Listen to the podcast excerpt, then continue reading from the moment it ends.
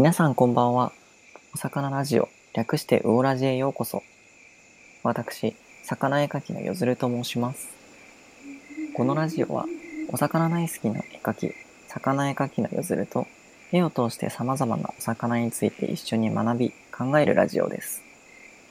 え今回は前回に引き続き、タナゴの仲間その2についてお話しさせていただきます。インスタグラムに作品をまとめております。概要欄にリンクを貼っておりますので、お時間のある方は、ぜひそちらをご覧いただきながら聞いていただけますと、よりお楽しみいただけるかと思います。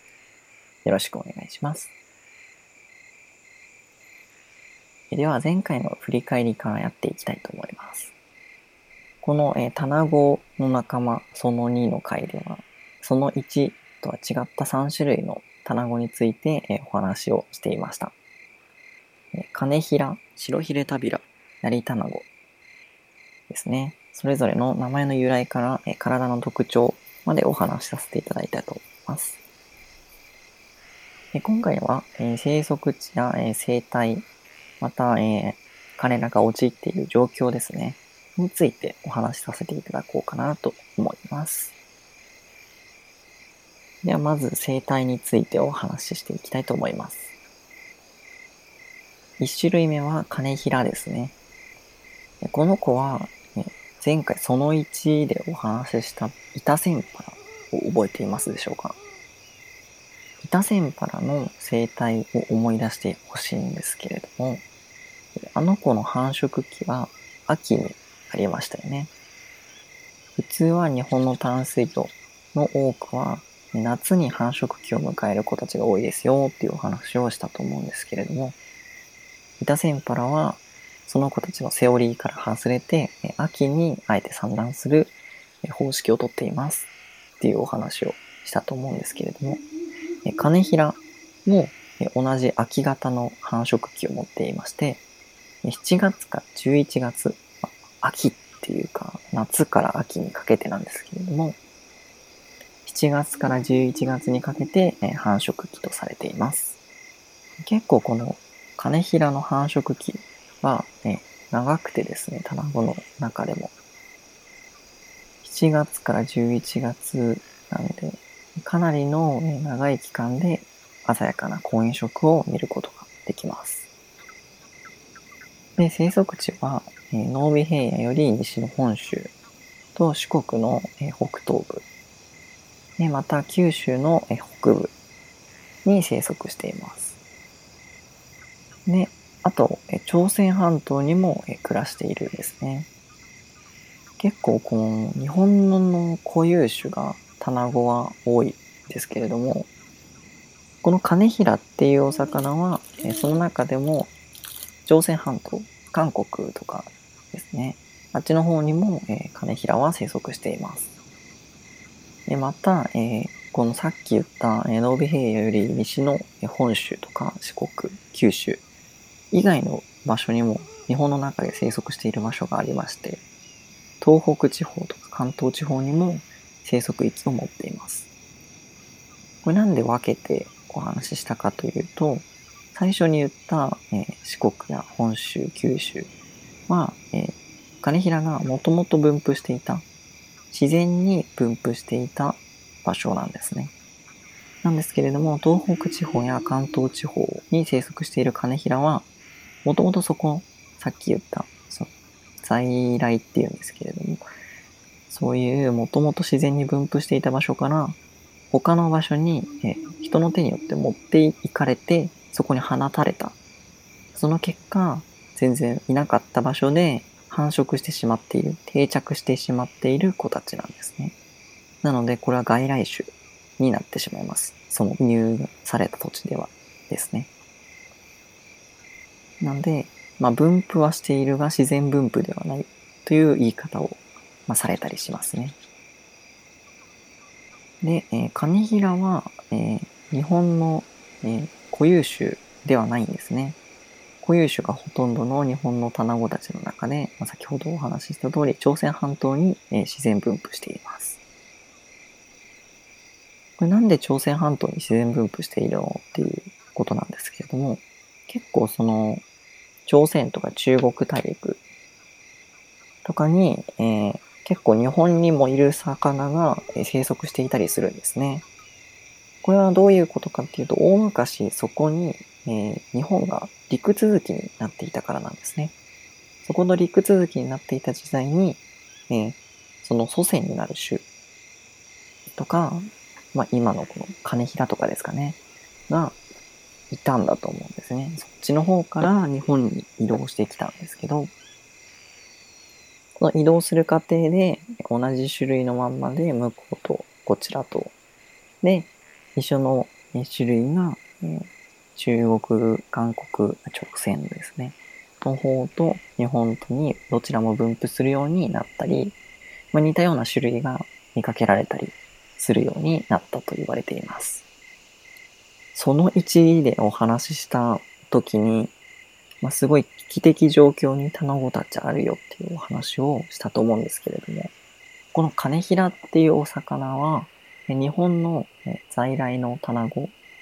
で、唯一レッドリストに未記載の種類なんですね。レッドリストっていうのは、環境省が定めている日本の中で絶滅にどのぐらい瀕しているのかを表した指標がありまして、絶滅に近くなるにつれて、このレッドリストにどんどん記載されていくっていう形になっているんですけれども、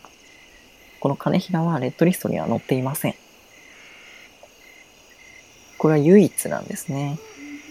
つまり、えー、金平以外のどの卵も、え日本在来の卵はレッドリストに全て載ってしまっている状態なんですね。じゃあなぜこの金平は、えー、載っていないのか、少なくなっていないのかと言いますと、えー、泳ぐ力、遊泳力っていうんですけれども、の高さや、えー、生殖形態が影響していると考えられています。前回の前編でお話ししたと思うんですけれども、カネヒラっていうのは他の卵に比べて体つきが大きくて、ヒレも大きいです。っていうお話をしたんですけれども、それが、まあどうやら、その泳ぐ力、泳ぐ速さ、泳ぐ体力みたいなところに起因しているとされていて、結構ね、その泳ぐのが卵の中でも得意な方らしいんですね。えまた生殖形態っていうのは繁殖期ですね。繁殖期、カネヒラは卵の中でかなり長いというお話ししたんですけれども、それが起因している。まあ、また、あの、日本淡水魚の繁殖期全盛期である夏からまあ少しずらしたというか、そこからえ秋にかけてまで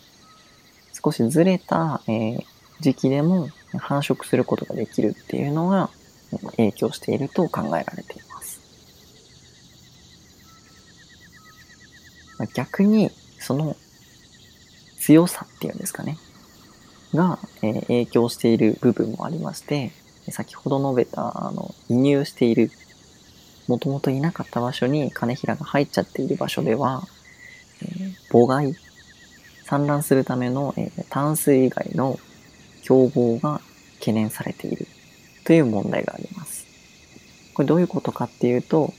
卵っていうのは、卵の特徴の時にお話ししたと思うんですけれども、えー、二枚貝に産卵するんですね、卵っていうのは。なんで、金平も当然二枚貝に産卵をするんですけれども、もともといなかった金平が入ってきて、その二枚貝をそこにもともといた卵たちと争い合ってしまう。ということが考えられているとされていて、まあ、この子たちね、その繁殖期も長いし、遊泳力も高いし、まあ、体つきも大きいんで、まあ、他の卵に比べて強かったりするんですね。まあ、そうなった時に、そこにそもそもいなかったはずなのに、もともといた子たちが産卵するための貝を金平に奪われてしまうということが起こってしまっているようです。で、次に白ヒレタビラですね。白ヒレタビラの繁殖期は4月から9月。まあ、ポピュラーですね。日本淡水魚らしい夏場に産卵する子たちになります。生息地はえ濃尾平野、え琵琶湖淀川水系、山陰地方になってます。比較的本州でも西の方ですね。で、えこの子も他のところに、え移入してしまっていて、え青森県や島根県で確認されているそうです。で白ひげタビラは、え日本の固有亜種になっています。この固有亜種ってなんじゃいっていう話なんですけれども、まあ、固有種っていうのは、その種がそこにしか、日本、例えば日本にしか生息しないよっていうことを表しているんですけれども、こ日本の固有亜種っていうのは、日本にしかいない亜種なんですね。つまり、外国には、えー、近しい仲間は存在する。種類として確立していないぐらい近し子たちが生息はしているんですけれども、この形の亜種は日本にしか生息しないよっていう、さらにこうなんか、小刻みに種っていうなんか大きなくくりをさらに細かく分けたときに、なんか発生する分類みたいな感じですね。で、かつ、えー、絶滅に瀕しておりまして、絶滅危惧 1B 類、かっこ EN に、指定されています。まあ、この 1B 類っていうのは、絶滅危惧種っていうのが、絶滅危惧1類と2類ありますよっていうお話をしたと思うんですけれども、この1類の中の2つ目ですね。1A、1B とあって、1B 類。絶滅2歩手前って感じですかね。まあ、そんな感じの結構危機に瀕している、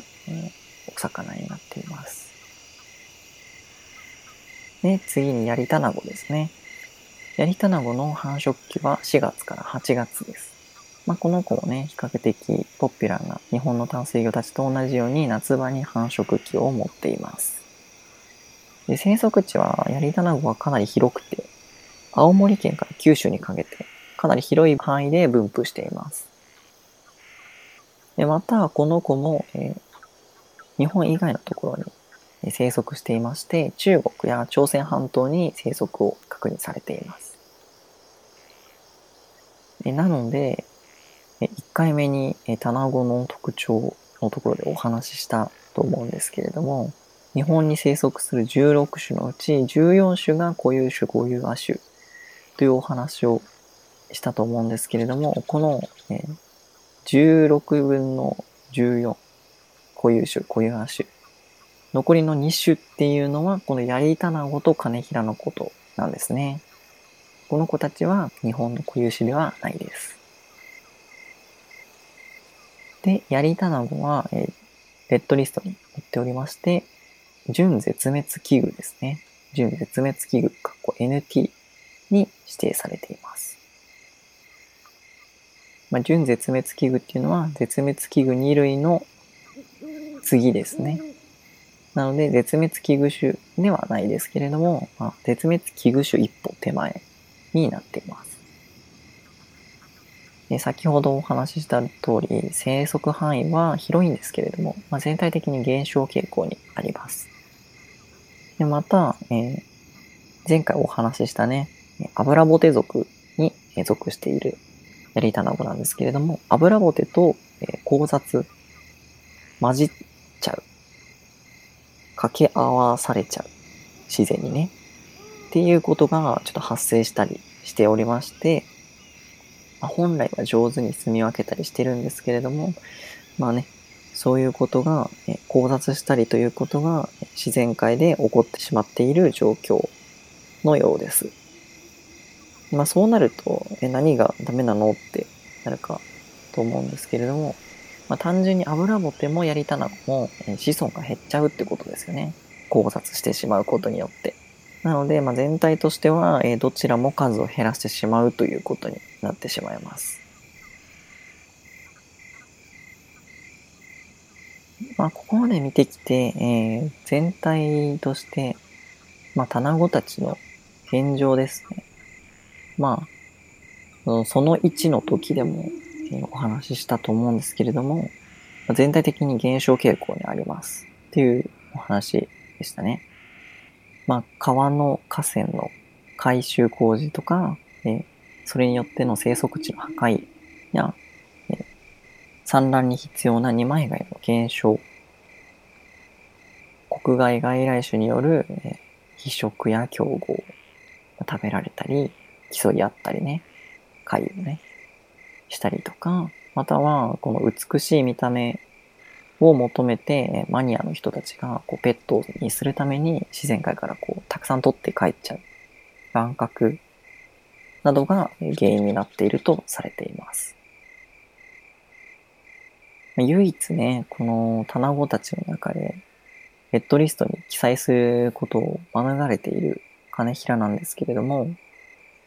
まあ、今はたくさんいるんですけれども、やっぱり減少傾向にはあるとされているんですね。まあ、他のね、2種類もかなり減少傾向にはあるんですけれども、まあ、イタセンパラ、前回その1でお話ししたイタセンパラや一文字卵ほどの危険度では、まあ、ないんですね。その2種類は絶滅危惧 1A 類だったので、白ひれタビラよりもう一つ上の段階ですね。もう本当に絶滅一歩手前っていう状態なんですけれども、まあ、この3種類はそこまですごく危機に瀕しているかっていうと、まあ、現状そうではないと言えます。まあ、しかしながら全体的にこう、減少傾向にあるのは確かなんですね。あとはその生息地を見ていったときに、移入してしまって、その先でこう争い合っちゃったりとか、またはこう考察混じり合ってしまうっていうことが起こったりもしていますし、一見ね、こう外国にやりたなもとか金拾っているんだから、まあ、日本の滅びても最悪持ってきて話せばいいじゃんって思うかもしれないんですけれども、同じ種類ではあっても、まあ、細かく見ていくと結構形とか色とか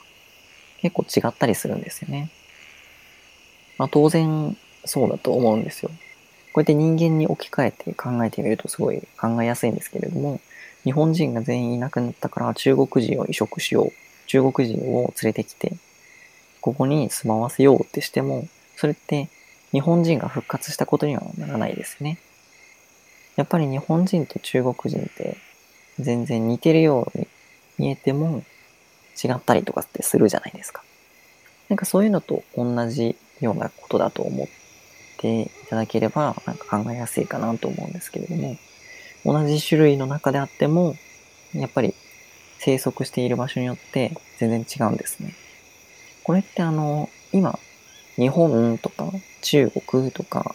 こうやって人間がこう、国を作る、なんかまとまりを作るために